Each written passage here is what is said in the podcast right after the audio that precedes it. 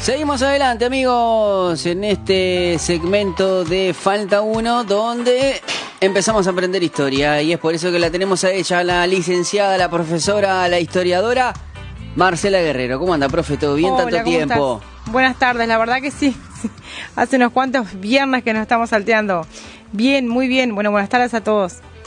Bueno, profe, eh, habíamos a- hablado o lo habíamos hecho en los avances de, de- en redes que hoy vamos a estar hablando acerca de, eh, si quiere me puede ver a mí acá.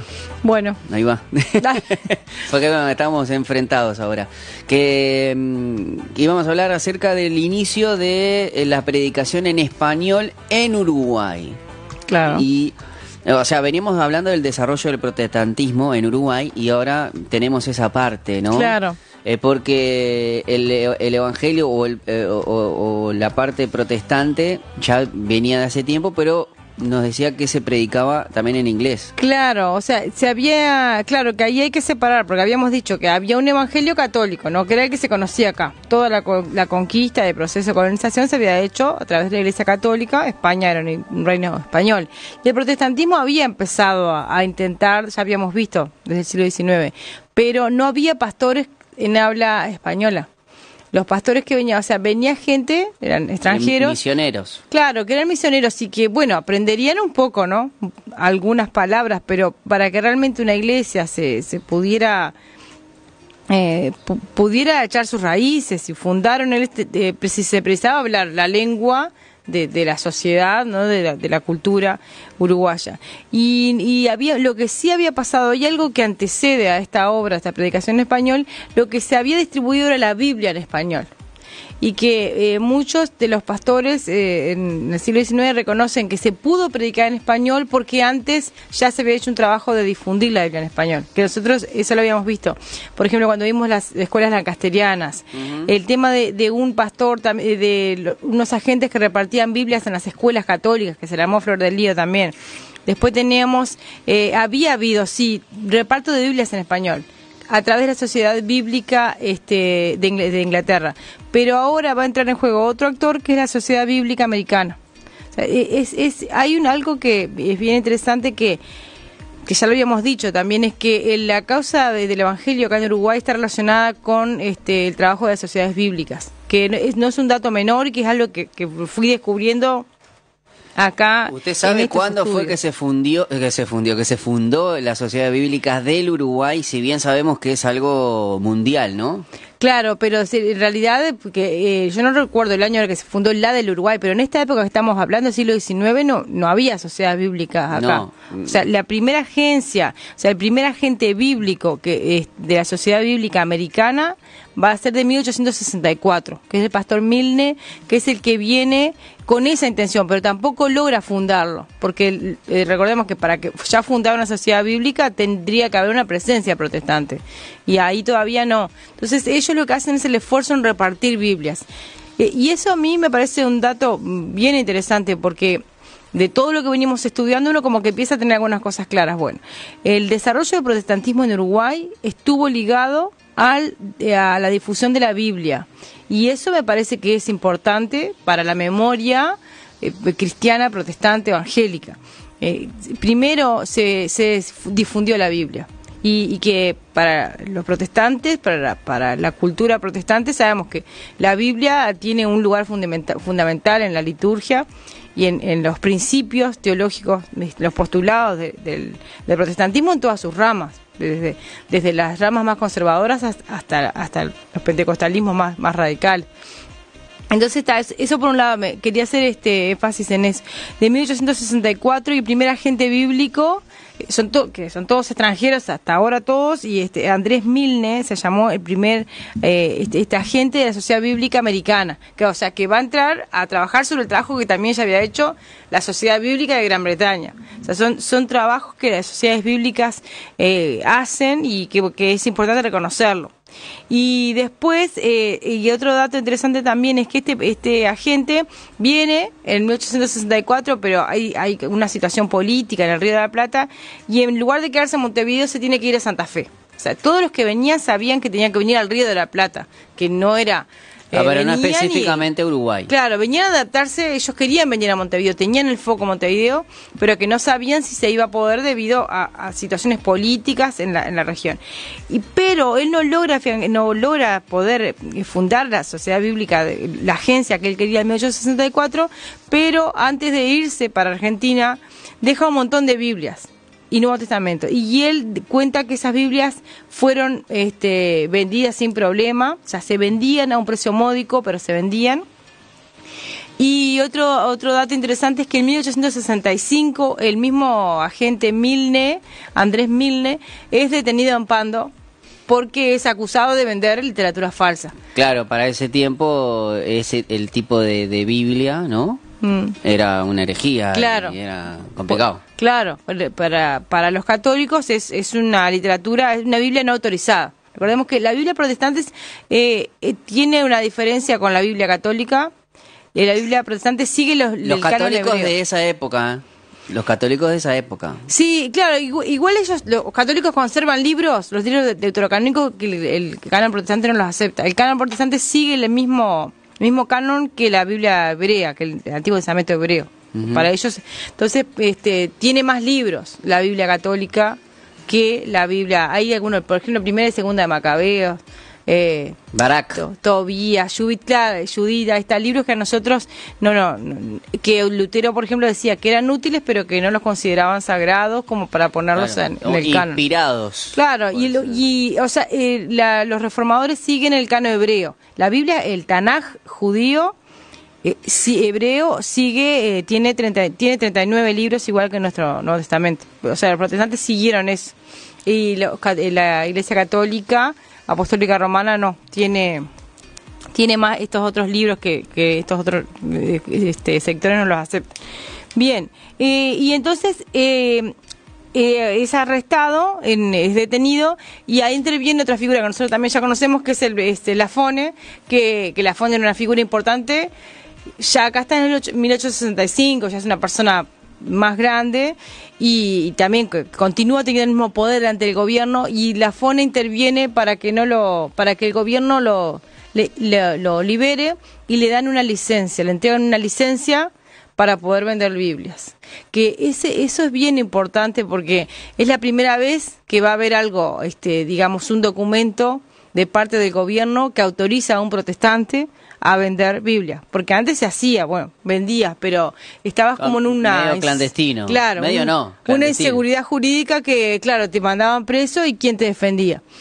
Pero lo bueno que te- estos protestantes se habían vinculado bien con algunos sectores dentro de, con, con, digamos, este sectores acomodados dentro de- del gobierno, entonces que, que podían influir positivamente en el caso de que, y fue lo que pasó. O sea, e- estos protestantes que vienen no son protestantes que vienen con un bolsito y, o sea, son, vienen como con, como con credenciales de las sociedades bíblicas y gente con estudio, con mucha preparación y o sea, eh, vienen con formación y, y también con relaciones, con vínculos en las altas esferas de gobierno que, que de alguna manera, o sea, algunos no, porque no, es que tampoco iban a tomar mate a, a, este a conversar con el presidente, pero sí hay como una vinculación.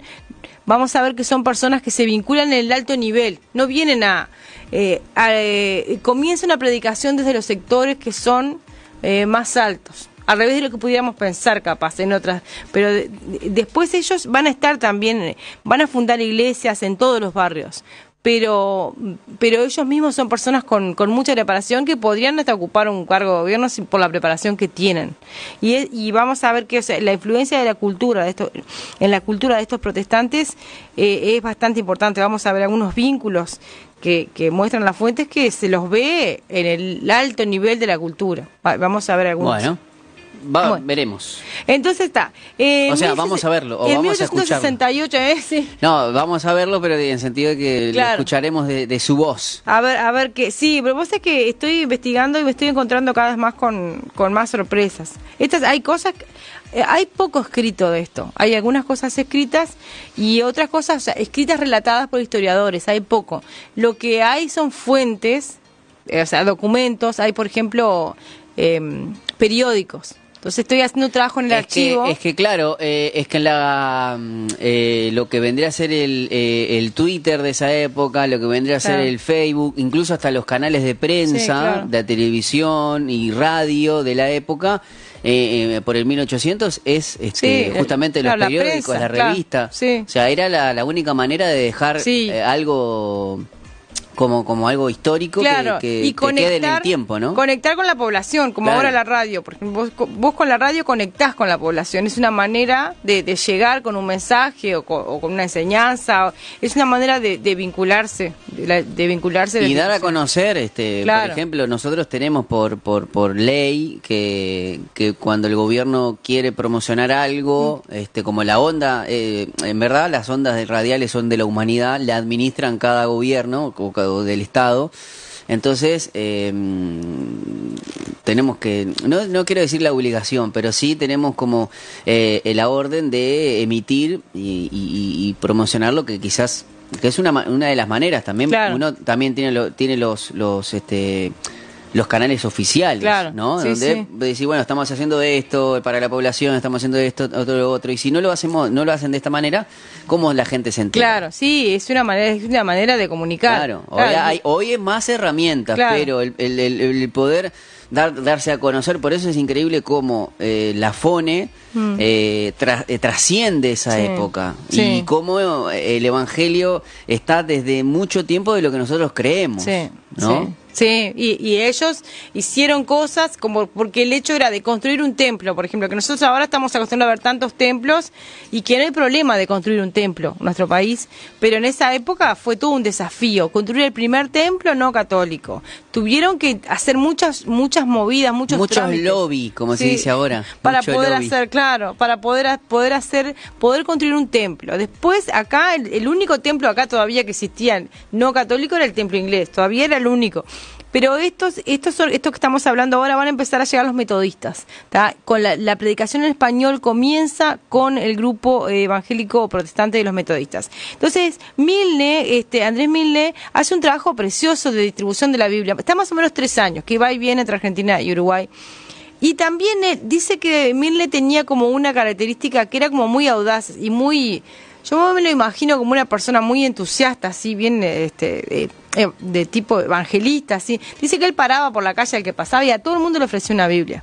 Cosa que nosotros pensamos que, viste que hoy en día está todo el tema, que, cómo evangelizar. cómo- y, y esta persona, Andrés Milne, este, este hermano, este evangelista, él iba, o sea, que era un agente de la sociedad bíblica, él vendía las Biblias, pero él en una sociedad que todavía mucho nadie sabía que era la Biblia, ni que eran los protestantes, ni nada, él eh, se a cualquiera que pasaba por la calle lo paraba. Igual pasaba un cura y él lo paraba. Y dice que a veces tal lo insultaban le decían de todo, pero que a veces, que una vez, por ejemplo, un cura le dijo, bien, bien, predique el Evangelio, predique el Evangelio, eso es lo que le hace falta a este país.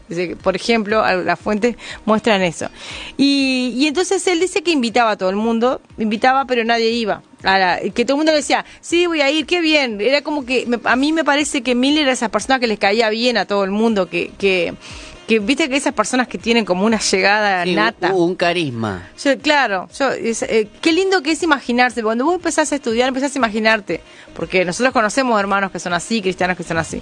Con esas personas que tienen un. que es lindo, que es agradable hablar con ellas, que, que, que, que te entusiasman. Y Mil le parece que una persona así. Y él los invitaba a que fueran a su casa, porque como no había iglesia, tenían que ir a la casa del culto.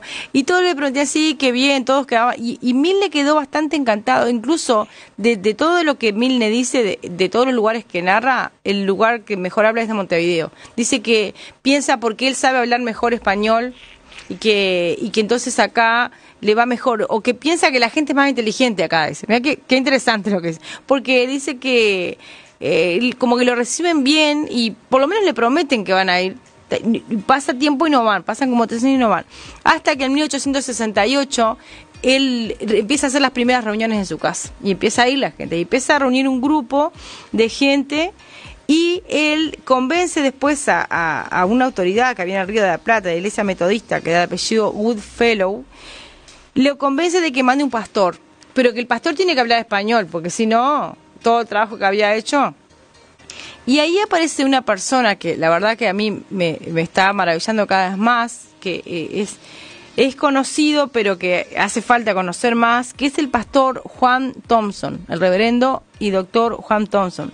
Juan Thompson es, este, eh, él viene como misionero al Río de la Plata, eh, se casa con la hija de Goodfellow, o sea, él en realidad se convierte, luego se, se casa con, con la hija de, de, ese pastor que le había predicado, y los dos tienen una como una como el llamado de venir a Sudamérica eh, a, las repúblicas del Plata. En la fuente aparece así lo que es Montevideo Argentina y, Buenos, y, Uruguay aparecen como las repúblicas del Plata.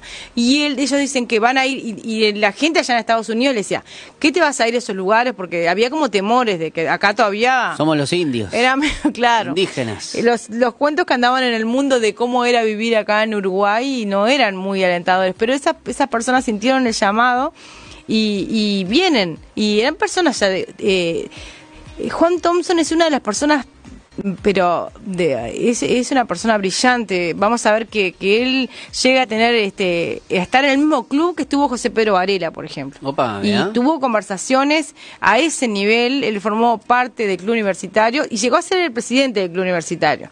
Que, que un pastor protestante llegara a ese nivel, eh, y en esa época, y aparte que era el primer pastor protestante de habla hispana, él hablaba este, inglés, pero hablaba español perfectamente.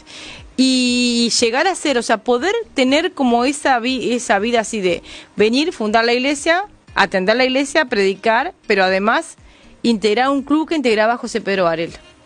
Viste que es como un dato muy fuerte y, que pocos conocemos de, la historia y un lugar que, eh, que las iglesias protestantes ocuparon en la historia de la cultura eh, nacional.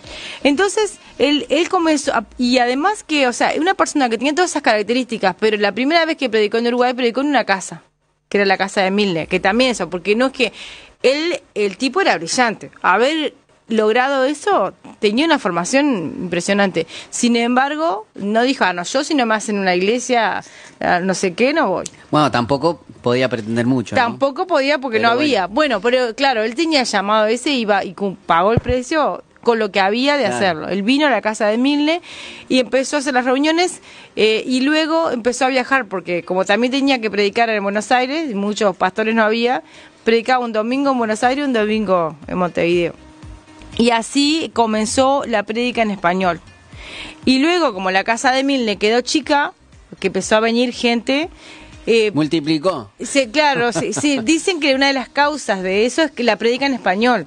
O sea, la predica en español. porque vos también, no, yo me, imagino, profe, que mm. está todo bien que vengan eh, eh, eh, predicadores de, de, otro, de otro idioma, que bueno, que sí, que se esfuerzan, pero cuando vos lo escuchás en tu propio idioma. Sí, claro y, es hablar con tu misma lengua tiene otro peso. Claro, y el impacto que fue para esas personas, fíjate que si a nosotros hoy nos pasa eso, igual que una persona cristianizada de muchos años, es distinto cuando hablan tu idioma, para ellos que nunca habían escuchado. Es lo mismo cuando uno, alguien que, que es del palo del rock o es del palo de, tal eh, estilo de vida, que, que vos digas, pa, este tipo eh, es rockero y mira me está hablando de Dios ahora. O, es del palo de la cumbia, o es del palo de, no sé, de la política, de diferentes ramas de la sociedad que, que, bueno, con lo que decía Pablo, al, griego mago griego, al judío mago judío. Sí, sí. Creo que eso implica. Sí, más vale, claro. Bueno, y, Thompson tenía esa característica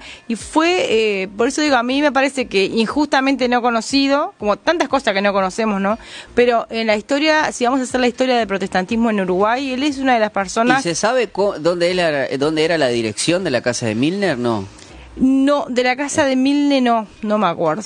No me la cuadro. Hay, hay una, la iglesia va a estar en la calle Piedras después, cuando, porque ellos después van a, a comprar un teatro.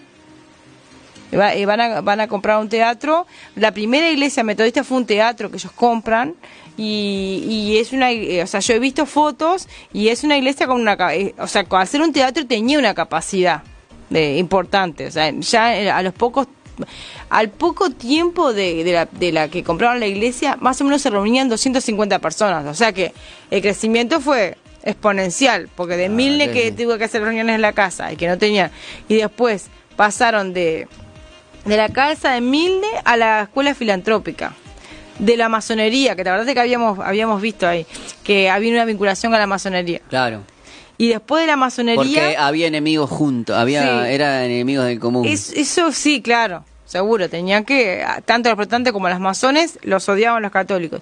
Y, y ellos ahí, y eso estaban De la época, de la época. Claro. Es importante Sí. porque no se nos vayan a ofender Sí. nuestros primos Sí, este, no, que católicos. nosotros no- Que nosotros no somos los evangélicos de esa época o bueno protestantes de esa época, ni, ni ustedes son los católicos de esa época. Eh, Ponerlo en contexto porque es muy importante, porque a veces yo veo que del lado del protestante hay como un recelo de- eh, que queda desde esa época y hoy para mí son dos mm, totalmente diferentes Sí, sí, no, hay que donde hay muchísimas cosas más de unión que de otras cosas. Profe, le voy a hacer un parate acá. Bueno. Así vamos a la pausa, pero antes me gustaría que, que usted escuche algunos mensajes que nos llega de la, nos llega de la audiencia, porque tenemos la audiencia que nos merecemos. Entonces, este, a nosotros no- nos escriben y ahora tenemos un amigo, Carlos, que eh, nos manda mensaje en video eh, usando la actualización del nuevo a esta de WhatsApp y la verdad me encanta. Así que le voy a escuchar para que vea a ver qué nos dice. A ver. A ver. varones esforzados y valientes. Dios, Dios les bendiga. Que el Señor haga resplandecer su rostro sobre cada uno de ustedes. Ah, sí, sí. Saludo a la audiencia y también saludo a cada uno de aquellos integrantes del equipo Falta Uno, Falta Vos.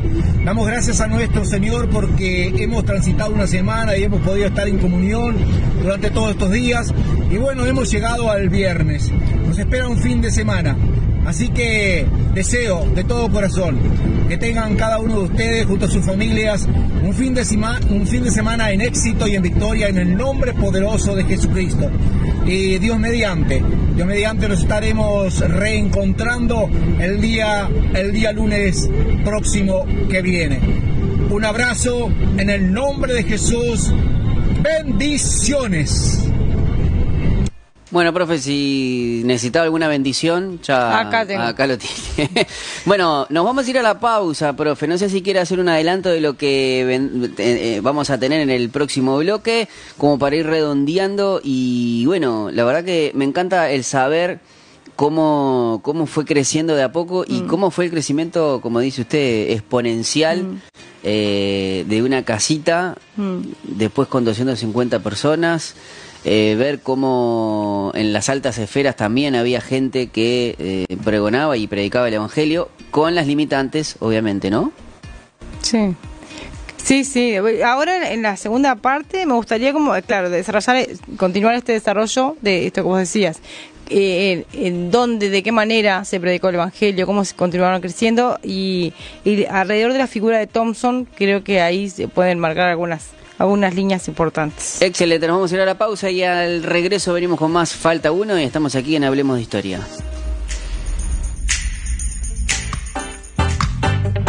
Seguimos adelante amigos, estamos en este segmento, en esta columna de Hablemos de Historia con la profesora Marcela Guerrero, profesora licenciada historiadora, eh, especialista en muchos temas.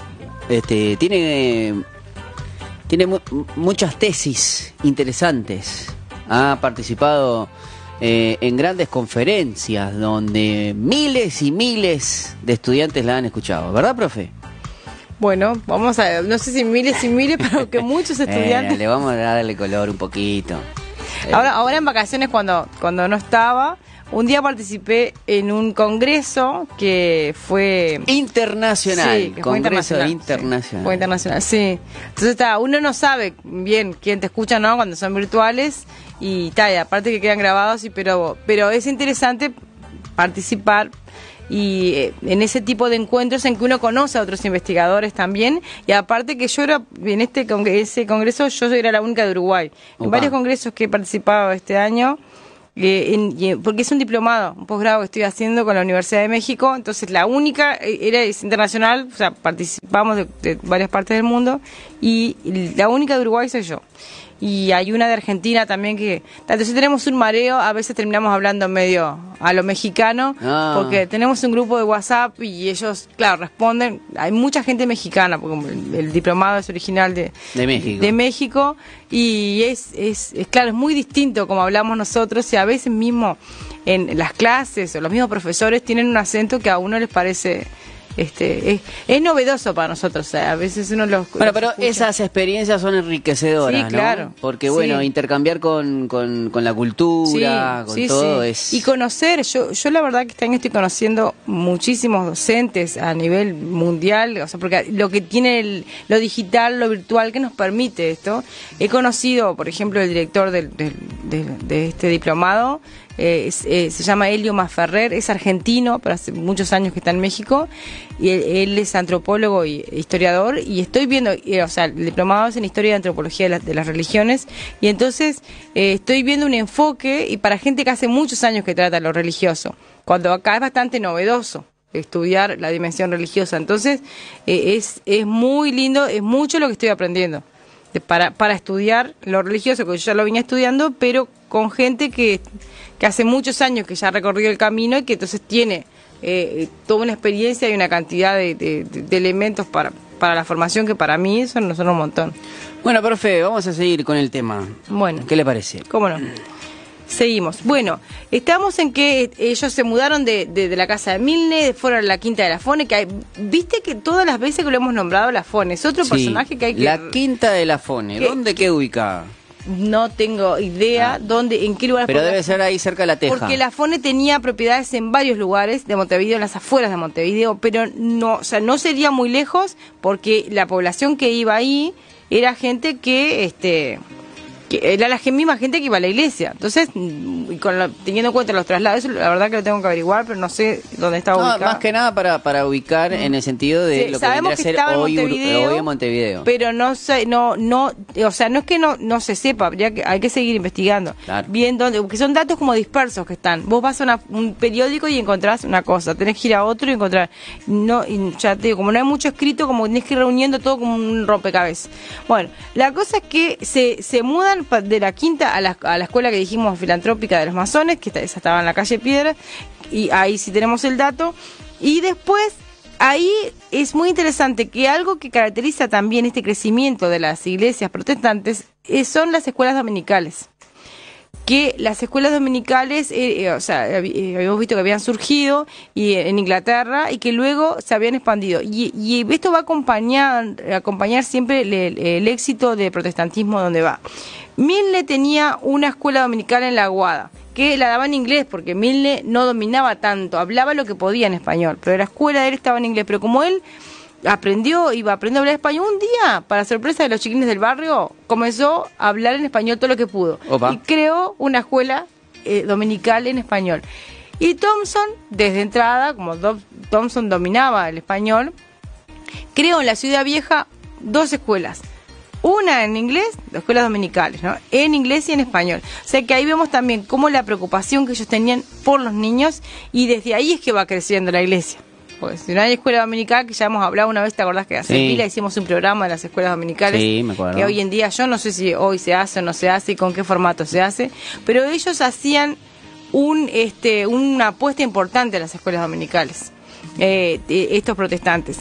Y, y, algunos atribuyen a eso, ese crecimiento también, educar al niño desde, desde chiquito. Y de ahí acá aparece este, el, este protagonismo de Juan Thompson, que bueno, una vez que él este, se, se queda en Montevideo, puede estar más tiempo, él comienza una predicación eh, más este, intensiva. Y comienza a a desarrollarse, a vincularse con otras personas de, del medio intelectual y también el mismo la iglesia, él empieza a encargarse de la obra a partir de 1869, 1870, él comienza a encargarse de la obra metodista. Estamos hablando acá del desarrollo de los metodistas específicamente. En otro programa ¿En qué año, de... En, ¿En qué año empieza eso? Eso, en 1868 llega Thompson. 1869 es que empieza con las escuelitas y todo eso. 1870 ya Thompson está encargado de lo que es la, la, la obra protestante metodista Montevideo. ¿Ah? Estamos en el, año, en el año 1870. Le queremos contar a nuestra audiencia que la idea es eh, justamente eh, tratar de contactarnos, no, tratar no, ya nos, nos contactamos y seguramente que para la próxima nos vamos a, eh, ahora la profe quizás de un pantallazo, un avance de lo que es los metodistas aquí en Uruguay, pero vamos a estar hablando con alguien muy importante Sí. de la iglesia metodista para que nos cuente su historia. Sí, ahí está, tenemos. Te- te- tenemos dos contactos. Tenemos metodistas y valdenses que se los debemos de la, también cuando dimos los valdenses. Así que, claro, nos gustaría traer que, que, mm, como vos decías hoy, que no es que nosotros estamos hablando ni en contra ni una a favor, sino que de la época de poder incorporar Claro. actores, también gente que, que tiene, eh, así como, bueno, nosotros por algo estamos dando la historia del protestantismo, ¿no? Pues de alguna forma nos llega, bueno, porque otros actores también que forman parte de esta historia eh, que son herederos, digamos, de aquel de- que pudieran este contar también y aportar, que creo que sería una, este bien interesante. Así que está después lo, sí, pues después vos lo, lo pones en lo publicás cuando sean Sí, sí, seguramente mm, hay que ver que, Claro, que la- coincidan las fechas Claro. que el pastor puede venir. Claro, con este, ahí está. Bien, entonces este pastor eh, Thompson, que predicaba en español, dicen los que los que lo escucharon que dicen las palabras salían de su boca como verdaderas llamaradas. Dice que era una persona que predicaba eh, que tenía, este, atraía a la gente, aparte que predicaba en español, era un...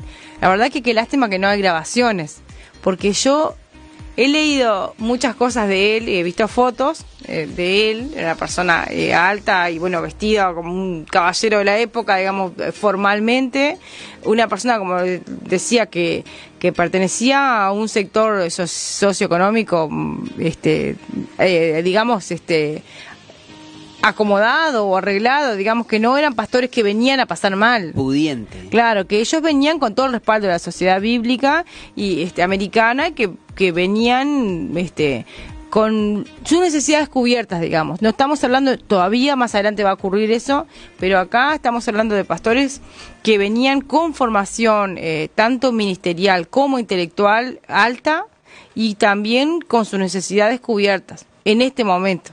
Esto es lo que está ocurriendo acá. Eh, Thompson podía tener su casa, o sea, su esposa también era, estadounidense y tenía también formación. Una mujer con muchísima preparación para la época, que era muy adelantado, que una mujer viniera, viniera con estudios y todo. Y, ellos influyeron mucho como en que las personas, los cristianos, criollos que vivían acá, poder ver personas que que eran cristianas pero que también habían estudiado y que habían desarrollado otro tipo de cosas, que no era menor para la época. Porque eh, vamos a ver después, les voy a hablar también un poquito de la esposa de él si nos da tiempo, pero vamos a ver que ella también eh, también fue, eh, participó este, activamente de toda esta obra. No es que vino de esposa del pastor y, y bueno, No, no, que se quedó en la casa lavando los platos. claro, eran, ella- eran partícipes Sí, ellas también. ella, aparte de que ella también, se lo- obvio, para acompañar a Thompson, igual había que tener flor de paciencia porque él era una bendición, pero había había que seguir el paso, ¿no? Sí. Está- bueno, el entonces, trote de, to- de Tosquía. Este, había que ver, sí, sí. Por eso, todas esas cosas, viste, que a veces no se dicen, que en general se habla de, claro, el ministerio puede ser precioso, pero el precio que tiene el ministerio para la familia, a veces, este, de, de eso a veces no lo vemos en la historia.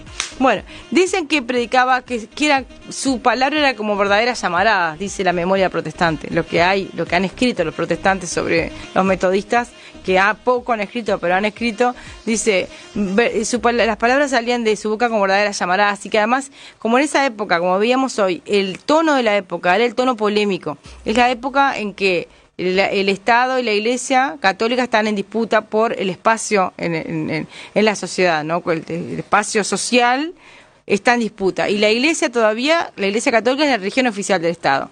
Y en ese contexto es que llegan estos protestantes.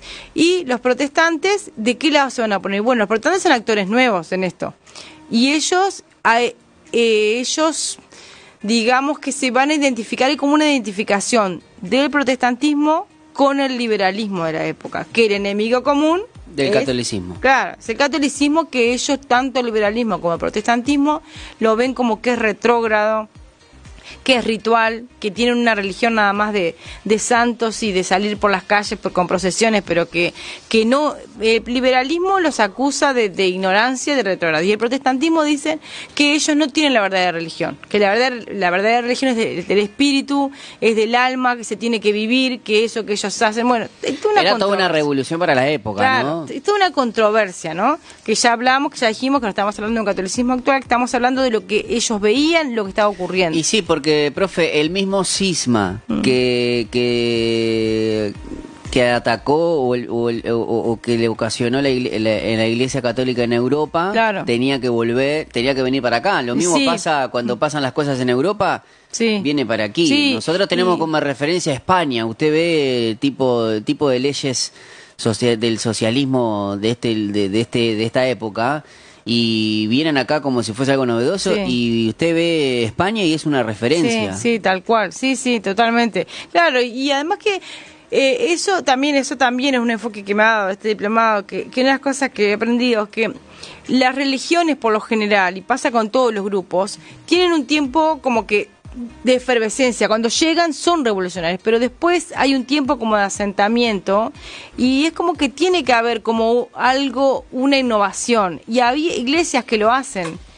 Y, hay grupos que no, si se estancan, como que pierden capital simbólico, pierden, pierden un atractivo para los creyentes. La, la- el cristianismo, o sea, tiene que ser, porque... ¿por qué como cíclico, por decirlo de una manera. Claro, ne- necesitan, la gente necesita que, que lo que reciben la- la- el cristianismo, eh, a ver, la- por algo las personas van a la iglesia, por algo las personas creen, hay una necesidad en el ser humano. Y si esas personas no sienten esa necesidad llenada a través de, de la comunidad que van, comienzan a buscar, y más ahora, por ejemplo, que hoy en día la gente...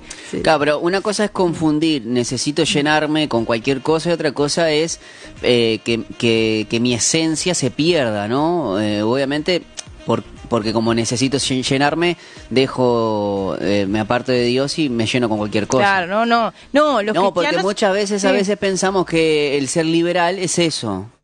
Eh, venir y bueno, este, como no, ya no, no me, no satisfacen mis deseos, eh, me cambio de iglesia. Claro. Y el asunto es, me parece que uno tiene que encontrarse con Dios, eh, eh, con uno primero, Sí, y bueno, aportar quizás a la comunidad. Obviamente hay comunidades mucho más abiertas, con mente más de, de, de- mientras que no se pierda la esencia, ¿qué es la esencia? El predicar el evangelio Claro. como corresponde, porque Jesús cuando dijo, dijo lo siguiente, id y hacer discípulos a las naciones.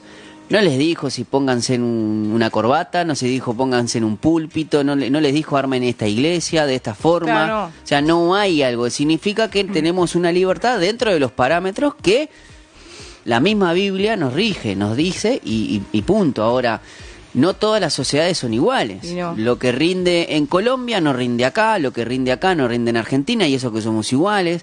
O, por ejemplo, la, la otra vez vinieron los chicos de Steiger Buenos Aires, nosotros aquí también tenemos Steiger Montevideo, donde hay adoración pública donde ellos salen y, y eso es una manera de predicar el evangelio y de llegar a las, a, a- a las personas y a, lo- a los que no conocen.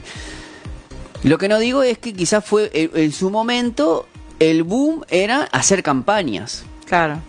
Y todo el mundo hacía campañas y todo el mundo imitaba a Anacondia. Y yo no digo que hoy no lo hagan. Yo digo que me parece que hay una manera de llegarle a los jóvenes distinta de los jóvenes de los 80. Sí, y que, pero está bueno que sí sea, porque eso hace que cada generación descubra y discierna, porque Claro. si vamos a estar con los mismos modelos que utilizaban nuestros abuelos, Bueno, por eso es que muchos, por ejemplo, a eso- con eso mismo pasan las pasa con la música. Claro. Muchos se quedan con que solamente hay que cantar himnos y te quedaste en la iglesia del, Claro. del siglo Sí, sí, que eso es cultural, como vimos, o sea, Claro. eh, vi- ya se lo vimos varias veces acá, que los himnos, que los himnos en su época fueron el rock de la época, fueron eh, la plena, fueron lo que era, lo que se escuchaba en los bares, es lo que la reforma toma.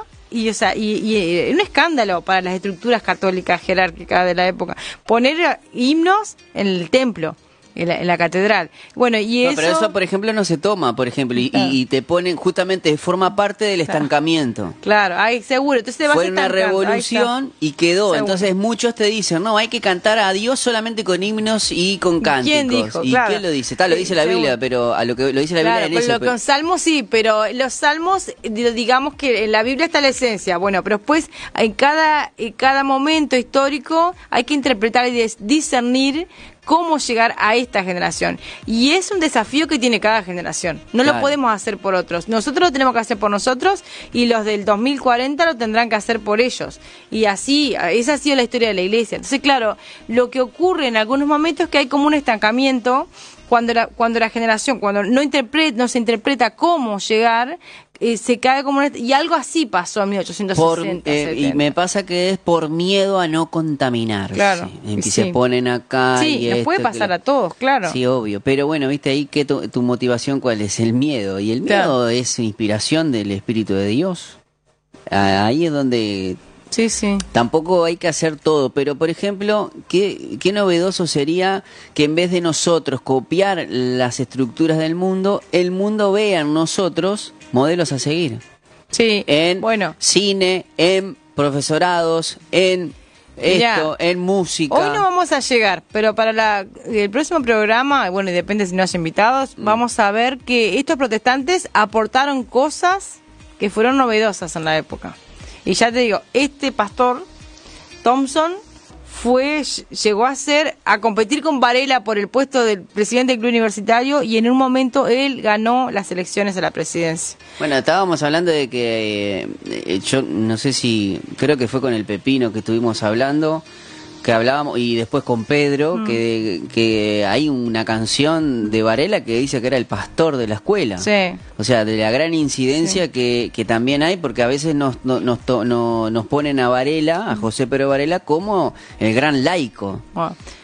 Eso también lo estaba estudiando y resulta, aparte tengo unas cosas para ver de Varela relacionado con los protestantes que no te imaginas. Bueno, lo vamos a dejar por ahí, ¿eh, profe? Así mm, lo dejamos picando Sí. y que nuestra audiencia se quede con ganas para el próximo, la próxima edición del, de, de De- la clase de historia. historia, ¿eh? Bien. Bueno, profe, le, de- le quiero dar las gracias por poder eh, No, compartir con nosotros. Eh, se vienen cosas lindas también Sí. para, para poder eh, a- a hacer y armar con el bloque de historia, así que quédense en, eh, expectantes porque, bueno, pensando siempre en, en poder traer eh, la historia como algo, no, no quiero decir divertido porque, bueno, sí, podría decir, pero como algo más ameno, Sí. que no, no lo podamos... Como que adquiera significación para nosotros hoy, porque si no lo vemos como eso, porque ahora conectar a un personaje de nuestra historia con Varela ya es algo nuevo, ¿no?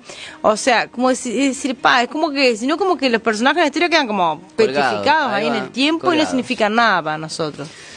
Así que Este- bueno, se vienen muchas cosas. Nosotros eh, ya nos despedimos y le damos las gracias a la profe. Nos reencontramos la próxima edición de Hablemos de Historia y nosotros que tengan un buen término de jornada, un excelente fin de semana y nos reencontramos el próximo lunes con más Falta Uno.